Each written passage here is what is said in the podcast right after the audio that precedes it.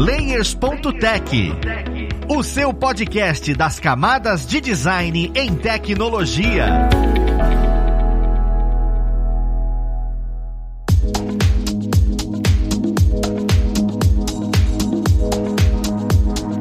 Olá, ouvintes! Eu sou o Luiz Lima, designer e professor aqui na plataforma Loura, e vamos para mais um Layers.tech, o seu podcast das camadas de design em tecnologia. Na conversa de hoje, nós vamos entender um pouco mais sobre a profissão design instrucional. A gente escuta design de aqui, design de lá, e às vezes a gente não sabe o que, que de fato determinados designers fazem. E é isso que a gente quer entender um pouco melhor hoje. Vamos lá pro papo conhecer quem vai conversar com a gente. Nós temos aqui com a gente a Maíra, ela que atua dentro da Alura junto conosco. Seja bem-vindo, Maíra. Obrigada, Luiz. Muito obrigada pelo convite. Bastante honrada em poder vir aqui trocar essa ideia com vocês. Hoje eu atuo aqui como designer instrucional, coordenadora da área de didática na, na Lura, né? Sou educadora e especialista em gestão da educação à distância e design instrucional. Perfeito. Olha, temos uma figura de peso aqui com a gente. Juntamente com a Maíra, nós temos a Ana. Seja bem-vindo, Ana. Você também atua com a gente aqui na Lura, não é? Oi, oi, pessoal. Obrigada, Luiz, pelo convite também.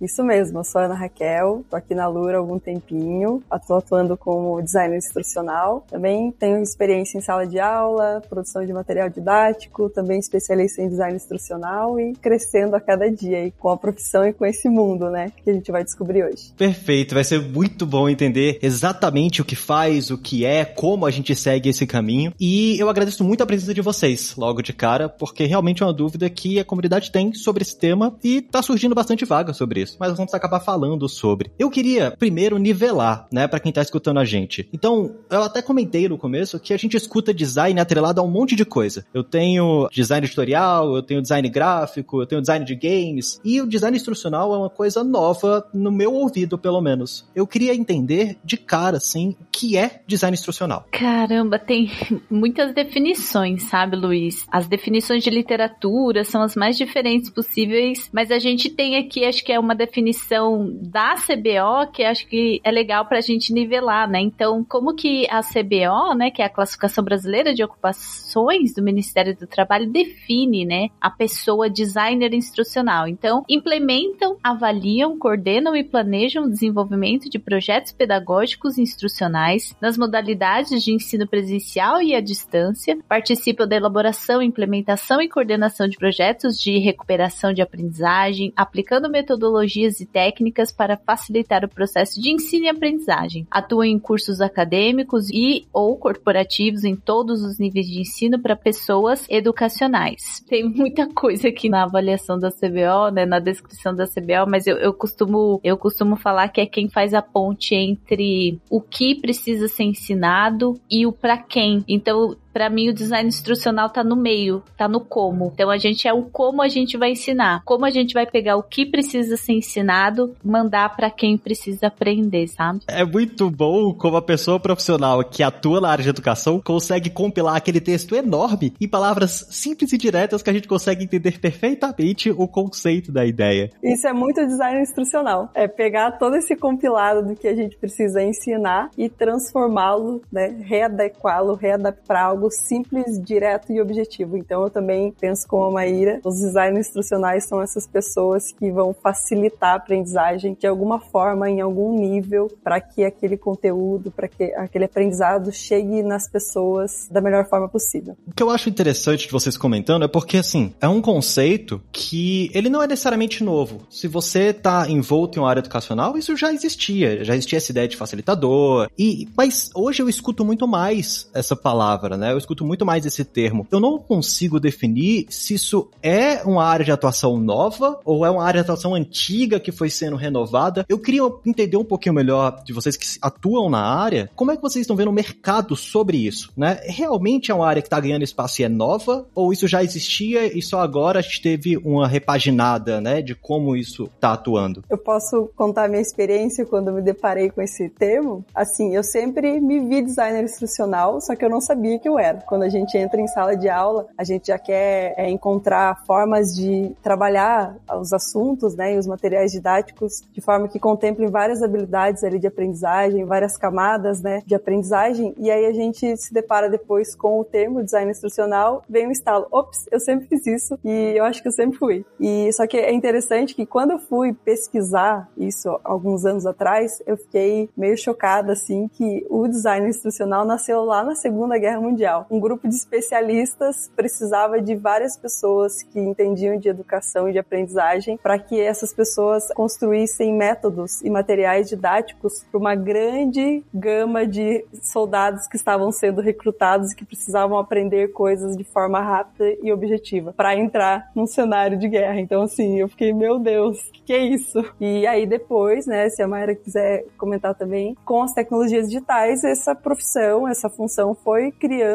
né, e tomando outras formas, outras ramificações também, se transformando. Sim, sim. Com a inserção das tecnologias da informação e da comunicação, né, passou a ser trabalho também das pessoas DI, fazer essa adequação, né, da experiência de aprendizagem não só no ambiente presencial, mas no ambiente online também, né? E eu acho que pós-pandemia, com esse boom de plataformas trabalhando uma educação à distância, aí é que essa profissão ganha muito mais destaque. Então ela não é nova, mas eu acredito que ela acabou ganhando esse impulsionamento por conta de todo mundo fazendo treinamentos à distância, as escolas, né, desde ensino básico, superior, treinamentos profissionais, está todo mundo trabalhando, né, em ambiente remoto, tentando construir uma experiência de aprendizagem à distância com tecnologias da informação e da comunicação. E aí é que surge a necessidade de uma pessoa profissional para cuidar de tudo isso e proporcionar uma, uma experiência significativa para as pessoas. Então, por isso que aí surge mais essa pessoa que faz o desenho, né, o design dessa instrução ganha um destaque, passa a ser muito solicitado nesse contexto atual. É um mind blowing muito forte entender que isso veio desde a Segunda Guerra Mundial e outra. É muito difícil a gente ver alguma coisa atrelado à guerra e educação ao mesmo tempo. Normalmente é coisa bélica, coisa médica, mas é interessante ver de onde é que isso surgiu. Apesar de que vocês estão comentando isso, e a Maíra falou que ganhou muito mais destaque pelo esse período que a gente viveu, onde o boom dessa parte online teve que existir. O que me vem na cabeça é, normalmente, quando uma evolução acontece de maneira muito rápida, né, e necessária, algumas coisas ficam para trás. E uma dessas coisinhas que eu fico pensando é se as empresas estão maduras para lidar com esse cargo. Porque, por exemplo, às vezes a gente começa a estudar design instrucional e fala, não, eu quero atuar nisso, e tem empresas que não entendem exatamente o que é isso. Na visão de vocês, as empresas já estão maduras, elas entendem como é que o mercado tá vendo essa ideia de, da função da pessoa design instrucional, sabe? Porque às vezes, falando, né, fazendo analogia com, sei lá, front-end ou um design gráfico dentro de um estúdio, dentro de uma empresa, você vai atuar em coisas que você não esperava que atuaria. Muitos designers gráficos que acabam entrando em empresa têm que atender cliente. Ele fala, cara, eu não imaginei que ia atender cliente. Existe isso dentro do design instrucional? Você acaba dando um salto, passando para áreas onde você olha e pensou, cara, eu não, não imaginei que eu fosse trabalhar com isso, eu trabalho. Isso parte da empresa ou é natural dentro dessa profissão? Como é que tá sendo essa maturidade das empresas com design instrucional? Vocês têm alguma, algum feedback sobre isso? Apesar disso tudo já vir lá desde a guerra, né, de não ser de hoje, né? Infelizmente, como quase todas as inovações nascem desse contexto bélico, né? A gente também tem a internet que nasceu lá e hoje a gente transformou a internet e tá trabalhando com educação dentro da internet. Então, assim, né?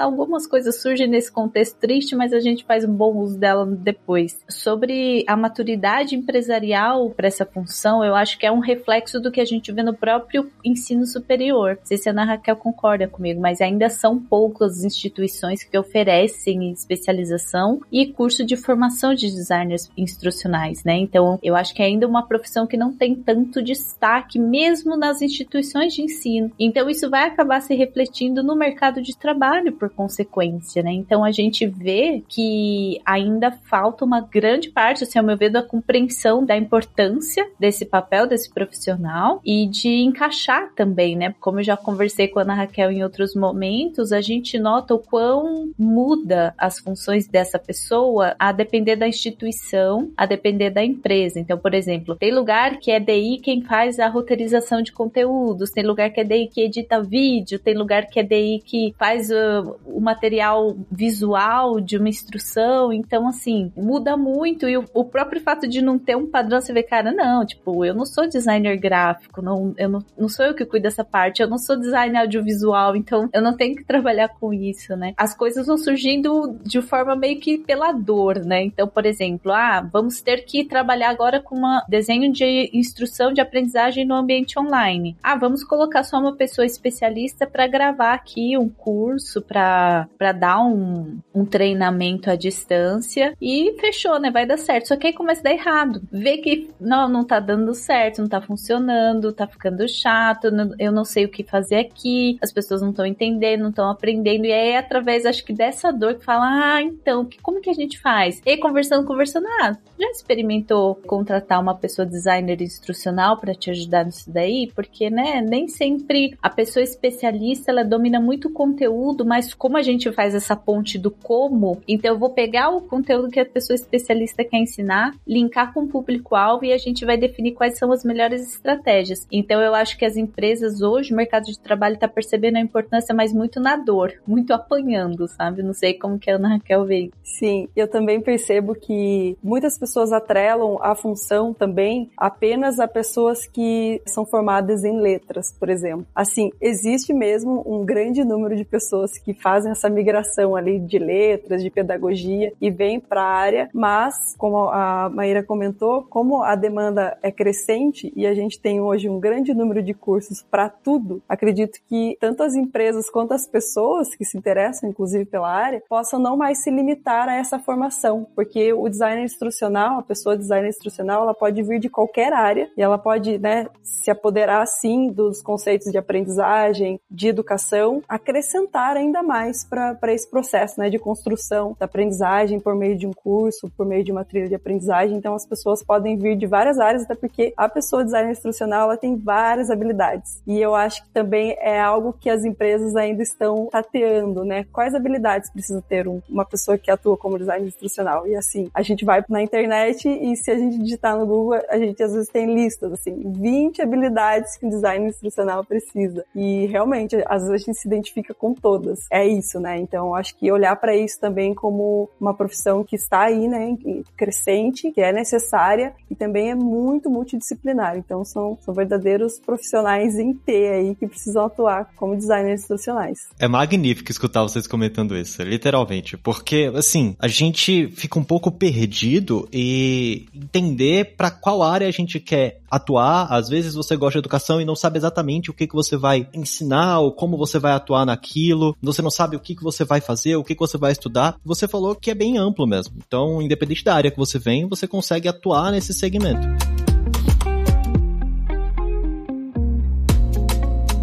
Fica imaginando que existe determinado core de conhecimento que você precisa, pelo menos, dominar um pouco para conseguir performar nessa área. E eu queria entender exatamente onde a gente entra nesse conhecimento. O que, que vale a pena agora que está se consolidando no mercado? Todas as profissões, pessoas, vocês se perguntarem como elas surgiram, foi assim, foi através de dores que foram sendo solucionadas. Então, daqui a pouco está bem mais consolidado. Se eu quero começar a entrar nessa consolidação, qual caminho eu devo olhar e pensar, não, tudo bem, eu posso estudar e ver vários segmentos segmentos, várias coisas, mas tal coisa eu preciso aprender. É legal pegar um livro, é legal pegar determinado curso. Qual tipo de conceito, né? Core eu preciso para eu pensar, vou atuar como designer instrucional? É, eu posso contar um pouquinho da minha experiência. A partir do momento que eu me deparei com o termo e com a existência da profissão e liguei os pontos, né? Ah, eu dava aula, queria transformar ali algumas experiências de aprendizagem e, e torná-las mais diversas, né? Diversificar ali as formas como eu ia ensinar meu conteúdo e aí, quando eu fiz essa conexão de que existia isso, existia a profissão e que dentro dessa profissão existiam várias habilidades, eu fui pesquisar e eu acho que a primeira coisa, talvez possa até ser um clichê assim agora, mas é que a pessoa precisa aprender. Essa é o, o, a chave assim para qualquer design instrucional. Gostar de, de conhecer, de aprender coisa nova e atrás de novos conhecimentos. E depois existem algumas alguns passos mais técnicos que aí seriam até mesmo alguns livros, né, que depois a gente pode recomendar recomendar aqui alguns autores e cursos, mas técnicos no sentido de entender, por exemplo, taxonomia de Bloom, é um documento que norteia os objetivos de aprendizagem, ler bastante sobre educação, sobre formas de aprender, né? Diversas formas de, de aprendizagem, né? Inteligências múltiplas, pouco também sobre EAD, como que as pessoas aprendem em plataformas digitais de aprendizagem, tipos de aprendizagem também. Então, acho que são caminhos mais técnicos que são possíveis. Metodologias ativas, né? A gente fala muito, né? Um pouco de ferramental também, acho que é bem interessante. Apesar que, assim, né, você piscou, surgiram cinco novas ferramentas, mas é entender um pouco, né, de quais são,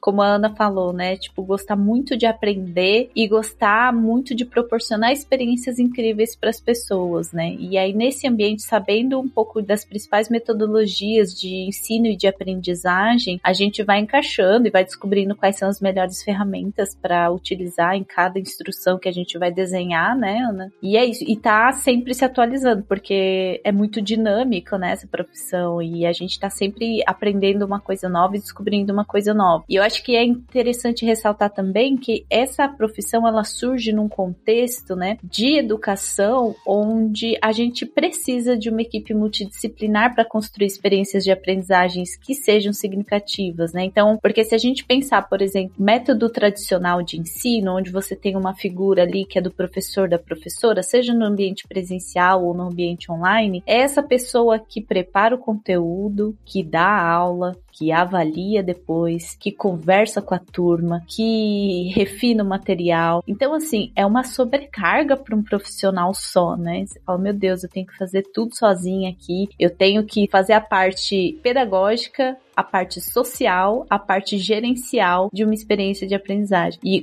quando a gente está falando de eficiência, a gente vai ver que a gente vai precisar de uma equipe multidisciplinar para isso. Então, eu tenho sim a pessoa especialista, educadora, eu tenho uma pessoa designer instrucional me ajudando a desenhar essa instrução, eu tenho uma equipe audiovisual, no caso de um, de um ensino à distância, eu tenho uma equipe de design gráfico me ajudando a produzir os materiais, eu tenho uma equipe de comunicação que vai ajudar a fazer a interface, né, entre o corpo docente, as figuras facilitadoras e os estudantes. Então, quando a gente divide isso e vê, cara, cada um ali no seu T, né? No seu T, né? atuando de forma colaborativa, a experiência de aprendizagem que a gente entrega no final é muito mais significativa. Né? Eu vou ser bem sincero com vocês que eu amo a educação de uma forma, até porque minha família veio toda de educadores, que eu tô com vontade de chorar quando eu escuto vocês falando. Por quê? Eu estudei design por vários motivos. Eu gosto dessa parte visual e tudo, e eu gosto de conseguir representar um problema visual de maneira mais simples. O design é isso. Eu estou solucionando um problema de forma visual e, e trazer isso para educação é a, aquela chave de evolução que precisa dentro do ambiente de ensino, que eu sempre falo, cara, o ensino ele é arcaico hoje, a gente pode fazer alguma coisa para mudar, mas eu não sei o que é. E agora me deu simplesmente um estalo. E é isso. É você trazer essa mudança estrutural mesmo, da experiência de aprendizagem, né? A gente tá falando de experiência de usuário, a gente tá falando de experiência de consumidor, e a gente não percebe que a experiência do aluno e da aluna é algo tão puro quanto essa experiência de quem consome algo, tá consumindo um conteúdo. Meu Deus do céu, eu poderia continuar falando aqui, eu tô realmente arrepiado. Pensando para quem se apaixona por essa área, tanto de conseguir representar visualmente, criar soluções, como da educação, igual eu me apaixono, como é que eu consigo entrar nessa área? Porque quando a gente fala de design, a gente sempre imagina, ah, não, vou construir um portfólio, vou construir isso. Quando a gente fala de, ah, não, vou ser professor, ah, vou construir um currículo Lattes bem denso, eu tenho que fazer mestrado e doutorado. E, e essa área tá naquele meio termo, né? Porque você vai apresentar soluções da experiência, pode ser visual, pode ser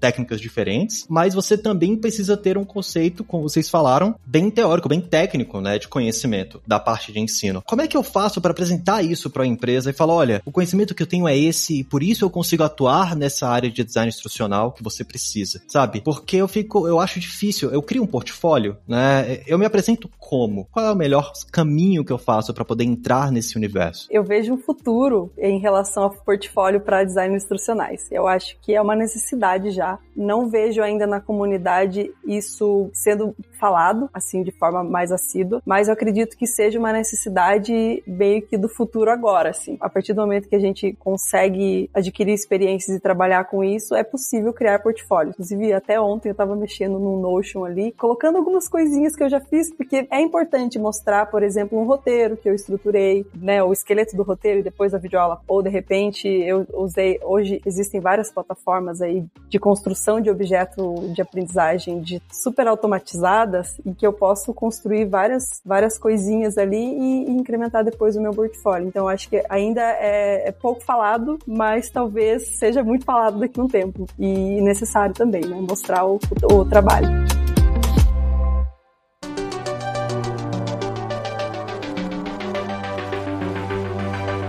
A gente tá falando de portfólio, a gente tá falando um pouco mais do que nós estamos construindo. Falando de uma pessoa que provavelmente que tá escutando a gente veio da área do design, é mais fácil e, e é mais fácil de entender ferramentas que pode utilizar para construir esse tipo de coisa. Agora, falando para uma pessoa que tá vindo de um segmento diferente, às vezes está escutando o nosso episódio e, e é uma pessoa educadora e, e, quer entrar nesse segmento, quais são as ferramentas que vale a pena a gente olhar? Olha, comece a buscar essas ferramentas digitais, porque isso vai te dar um, um salto no momento que for falar sobre isso. Existem ferramentas que estão sendo mais utilizadas no mercado ou não, porque a parte tecnológica auxilia muito nesse segmento de compartilhamento, inclusive equipes multidisciplinares, principalmente nessa época pandêmica, é, é difícil de você construir. Então a tecnologia vai te auxiliar muito. E, infelizmente, a maioria da bolha de educadores que eu conheço tem um pouco de aversão à tecnologia. Eu não sei exatamente o porquê, porque gosta de ensino tradicional. Eu não consigo explicar exatamente o porquê. Talvez seja só a minha bolha, espero que seja. Mas existem tecnologias que vale a pena a gente olhar e falar, não, eu preciso estudar isso, como você comentou do Notion, existe alguma outra plataforma? Como é que está sendo essa parte de tecnologias junto com o design instrucional? Existem, né, como a gente já falou, inúmeras ferramentas, mas eu acho que para essa função especificamente é importante a gente primeiro ter habilidade também de gestão de projetos. Então, ferramentas de gestão são super bem-vindas, Trello, Asana, essas ferramentas que podem auxiliar ali na gestão de projetos mesmo, sejam pessoais, sejam para empresa, enfim, para atuar como freelancer. Ferramentas visuais também. Então, o Canva mesmo é um suporte visual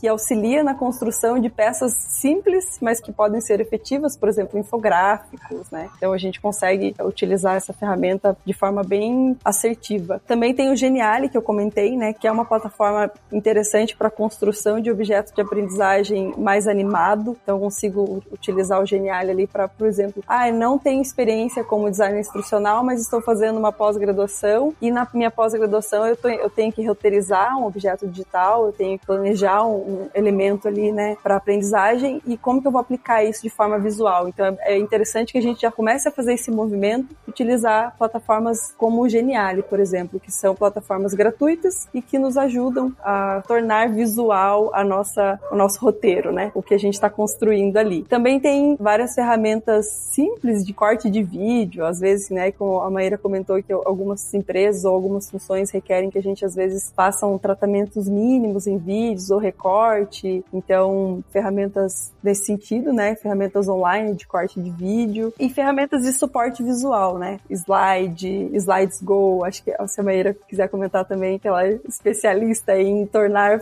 visual aulas visuais. É, sim. Falando de ferramenta, né? A Ana falou em várias ferramentas legais. Eu prefiro sempre ir pelo lado mais simples, sabe? Então, tipo, mais prático. E isso é bom também, né? Porque se a pessoa tá querendo entrar e, e fazer parte desse universo de design instrucional, não precisa gastar muito dinheiro com essas ferramentas, né? Ou estudar várias, se aprofundar em várias. É possível fazer, proporcionar experiências significativas com ferramentas simples, que é mais para onde eu vou, assim. Eu gosto muito do ecossistema da Google. Eu acho que eu consigo trabalhar tranquilamente com ele. Então é um Google Docs, é um Google Slides, é uma, um Google Planilhas, é um Google Sites, né? Trabalhando ali com bancos de imagens, de ícones, né? Trabalhando boas imagens, bons bancos de imagens que tragam diversidade, ícones, né? Um bom banco de ícones já ajuda a gente também, fontes, né, Ana? E essas ferramentas, por exemplo, que ela falou de vídeo, né? Da parte mais audiovisual, tem ferramentas muito boas, simples e gratuitas como o OBS também, que a gente utiliza bastante. E varia muito, né? Então, por exemplo, vai vai depender da instituição. Tem instituição que não permite a gente usar slide, sei lá, vai ter que ser tudo em motion graphic. Então, vai depender muito do contexto, do tipo de produto e do tipo de experiência que a gente vai, vai querer proporcionar ao público-alvo, né? Então, tudo isso vai influenciar em quais ferramentas a pessoa daí vai trabalhar no dia a dia. Perfeito. É muito importante entender que tecnologia está diretamente ligado a, né? A gente precisa sim se atualizar, entender quais ferramentas as instituições utilizam para você conseguir utilizar o mínimo da ferramenta, porque é exatamente o que a Maíra e a Ana estão comentando, é experiência. E essas tecnologias fomentam experiências diferentes, e isso é que é interessante no ensino. Uma coisa que eu fiquei com dúvida, a pessoa de design instrucional, ela atua em, em sala de aula? Ela atua educando de fato? Ou, ou consegue atuar só por trás dos panos? Porque eu fico imaginando quem queira atuar nessa área, pensa, ah não, vou para poder lecionar. Existem aqueles que não, eu quero trabalhar com educação, mas eu não gosto de lecionar, eu quero conseguir auxiliar e educar da minha maneira. Como é que é essa questão de ensinar e fazer parte do design instrucional? Eu acredito que a atuação de DI acontece tanto no ambiente presencial quanto no online. Apesar de nunca ter trabalhado com essa função no ambiente presencial, eu já fui, por exemplo, auxiliar de classe, sabe? Então, no começo da carreira de educadora, assim, auxiliar de classe é aquela pessoa que tá ali para ajudar a professora, né? Tá ali, olha, me ajuda aqui, vamos elaborar alguns materiais,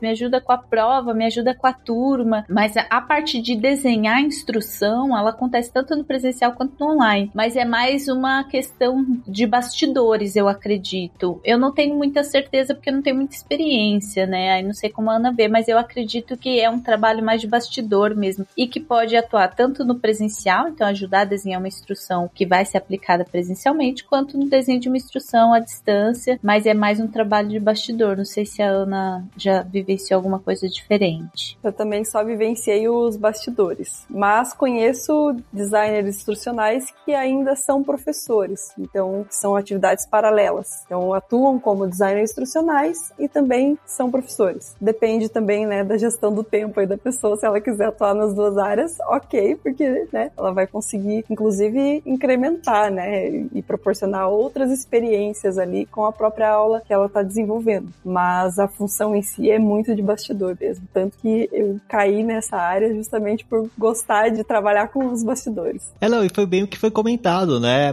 Para a educação, de fato, ter uma boa experiência, e agora eu tô com um termo, a evolução na educação. É realmente ter equipe multidisciplinar. Então, se você atua lecionando e criando design institucional, você vai um pouco contra isso, porque é legal que você conheça, mas é um acúmulo de coisas que é difícil mesmo, a carga é muito alta.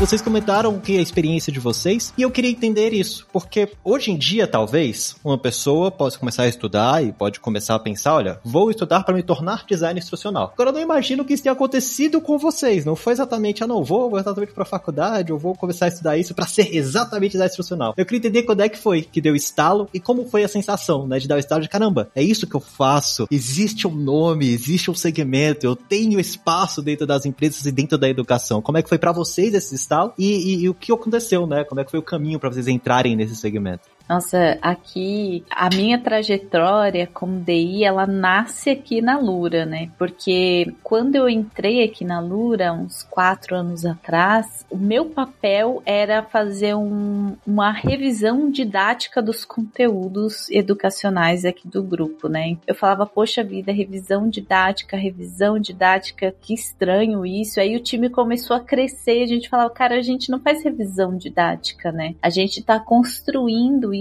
junto com as pessoas. A gente está idealizando desde o momento zero até o momento final. E aí foi quando eu pesquisando, eu achei esse termo design instrucional e essa definição e eu falei, pronto, é isso. Então meio que eu já estava praticando no dia a dia, eu já estava vivenciando essa experiência, eu só não sabia que tinha esse nome. Então eu descobri o nome depois, eu falei, pronto, é como se a gente colocasse a etiqueta certa no lugar certo, né? E aí hoje eu vejo quanto que eu era fascinada, assim como Ana, por fazer isso e não sabia que tinha esse nome. Então hoje, assim, a gente já tem uma identidade um pouco mais formada. Com esse boom também, né, reforçou ainda mais essa identidade que a gente começou sem e agora a gente tem. Fala, não, somos designers instrucionais aqui e estamos desenhando experiências de aprendizagem significativa para as pessoas. Mas foi muito assim um momento de epania mesmo. Caramba, é isso, é isso que eu sou. É, comigo também foi assim e também algo bem específico. Eu terminei letras, fui para sala de aula ali naquele aquela efervescência de dar aula e, e atuar com tudo aquilo e lidar, né, também, porque é um desafio dar aula. Só que ao mesmo tempo eu sempre tive um pezinho no audiovisual, um pezinho ali em, em fazer um videozinho, gravar um clipezinho com a galera lá, os amigos da música. Eu sempre falava, nossa, mas eu posso fazer mais coisas que só dar aula de língua portuguesa, eu posso fazer mais coisas que só revisar textos, que foi para onde eu fui depois que eu saí da sala de aula. Fui atuar com material didático, com revisão de texto, e aí depois eu fui para uma função em que eu roteirizava objetos educacionais digitais, mas sem o nome design instrucional, e também foi esse salto assim de, de conhecer o termo na internet. Opa, é isso, eu sou essa pessoa porque eu gosto de várias coisas e eu posso mesclar várias coisas dentro da experiência da aprendizagem. Então eu posso trabalhar com vídeo, posso trabalhar com animação, posso trabalhar com texto que eu gosto, posso trabalhar com tudo. E tá tudo certo, tá tudo bem, dá para juntar todo mundo aqui e todo mundo vai ficar feliz. E aí foi assim também, e aí eu comecei a segmentar o meu currículo, porque eu já tinha essas habilidades. Eu tinha habilidade de gestão de projeto, com sala de aula, com revisão de texto, revisão de material didático. E aí foi só uma, um movimento de nortear o currículo para ficar com uma cara de design instrucional para ir procurar vagas e aplicar e, e conseguir aí trabalhos nessa área. Eu acho que é importante reforçar também que o termo, né, essa profissão de design instrucional, ela também tem outros nomes por aí afora, né, que a gente fala de design instrucional, mas tem gente que chama de engenharia didática, engenharia pedagógica, desenho instrucional, desenho didático, desenho pedagógico, entre outras variações. Isso até reforça aquele papo que a gente teve do mercado, como que o mercado está se adequando, porque assim, a gente ainda nem achou o termo padrão para isso, sabe? Mas uma hora a gente chega. Tem o designer educacional também. Isso. E agora está é. surgindo o designer de experiência de aprendizagem, que pega um pouquinho da UX design ali e mescla com o design instrucional. E aí vira uma coisa muito legal também. E as profissões vão surgindo, né? Porque o mundo moderno é isso, né? Esse mundo VUCA é assim. Então, por exemplo, eu quando eu fui escolher minha graduação lá em 2007, jamais imaginava que ia estar tá fazendo o que eu faço hoje. E é muito bom ver essa evolução, principalmente vendo que o que nós estamos construindo está sendo aplicado na educação. Porque a gente constrói milhares de coisas por conta do mercado, né? Por conta do sistema capitalista que permite a gente criar, né? Tem suas vantagens, suas desvantagens, mas a gente vai vendo a educação ficando galgada e sempre daquele jeito, e eu, eu tô realmente admirado. Eu tô aqui que eu gostaria muito de, de ficar falando milhares de coisas, porque pessoas, ensinar é algo maravilhoso. Da forma que você puder ensinar, da maneira que você puder ensinar, entender como isso está evoluindo, trazendo segmentações, é assim, ótimo da gente perceber, porque é uma maneira da gente conseguir dar um passo além, como ser humano, total. Então eu acho isso bem interessante, é legal conhecer que o design institucional funciona dessa forma. Eu acho que a última coisinha que eu queria entender é, hoje eu sempre vejo isso sendo falado em empresas de tecnologia. Alura, ou até mesmo doméstica, ensino voltado para essa área de tecnologia ou para um curso mais técnico, sabe? Mais direto, um curso livre. Não sei se vocês já ouviram em algum lugar ou, ou já passaram pela experiência. Existe também no ensino regular, seja em escolas tradicionais, ensino regular, português, matemática, esse movimento está começando a trabalhar ali dentro. Eu pergunto isso por quê? Porque quem está escutando a gente, que às vezes não sabe onde atuar e tem esse pé na educação, gosta disso, pode oferecer esse tipo de segmentação, esse tipo de cargo dentro de empresas que às vezes está próximo dessa pessoa, né? Alguma escola menor que quer entender como evoluir e isso tá aí. Você vai lá e fala, existe isso, me deixa atuar dessa forma. Como é que tá essa parte tradicional? Existe? Vale a pena a gente ir atrás disso ou não? Eu sei que existe a função do designer para treinamentos internos de empresa, que é a área de treinamento e desenvolvimento, que é inclusive é onde tem mais vagas hoje em dia. A procura é muito grande, a demanda também é muito grande em construir experiências para pessoas que trabalham nas empresas. Então, experiências que vão desde onboarding até aprender a mexer em determinada máquina que está lá na empresa, sabe? É, então, treinamentos de vários níveis. Conheço pessoas que atuam só com isso e se dão super bem só com isso, só desenvolvendo objetivos de aprendizagem nesse sentido, né? De, de treinamento e desenvolvimento. Para o ensino básico, não sei. Eu sei que a Base Nacional Comum Curricular tem uma flexibilidade para tornar uma parte específica ali do ensino médio em EAD, então né, que vai poder né, flexibilizar e permitir que algumas, não sei dizer agora se algumas disciplinas ou algumas optativas, né, como eles têm chamado, não sei dizer ainda, mas tem um campo ali que pode ser que haja uma, uma oportunidade para atuar, porque vai precisar, né? Inclusive num público de ensino médio que precisa ainda mais estímulo e que a aprendizagem seja ainda mais significativa. Né? Eu conheço pouquíssimas situações onde a gente tem uma atuação de design instrucional em ambientes de ensino básico.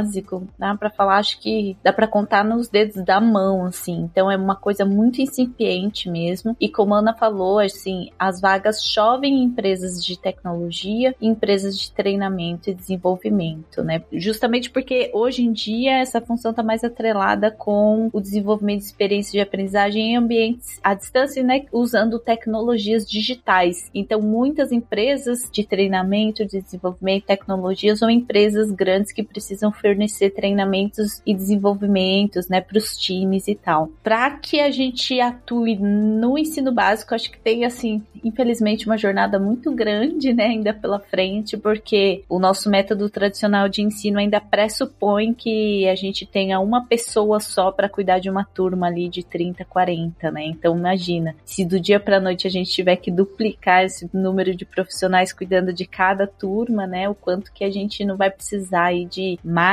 orçamento, mais profissionais e tal, fazer uma construção mais colaborativa. Mas eu acho que as inovações elas nascem daqui, nascem dessas empresas disruptivas de tecnologia e isso vai virando uma coisa que vai afetar num futuro não muito distante é, a educação como um todo, né? A educação básica também. Perfeito. Para quem tá escutando a gente, você está fazendo parte de um momento histórico porque o que você está escutando é uma oportunidade de negócio fora do comum. Você vai ser uma escola disruptiva se você começar a criar uma escola nova.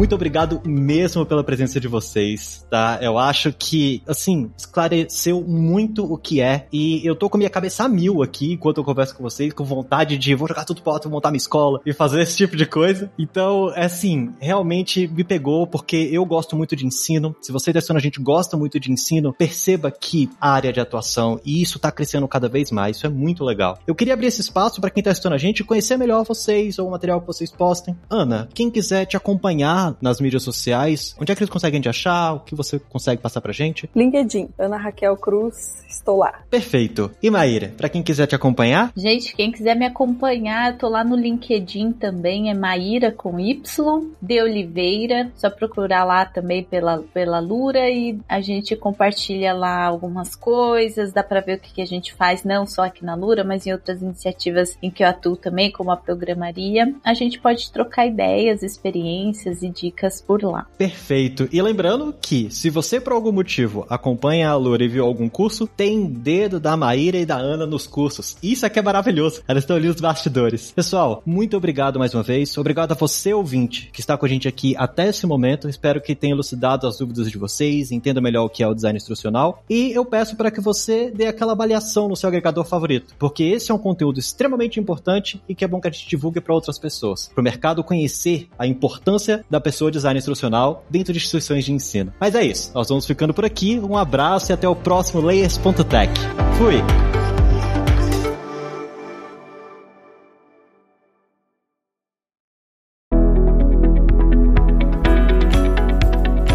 Você ouviu o Layers.tech, uma produção alura.com.br. Edição Radiofobia Podcast e Multimídia.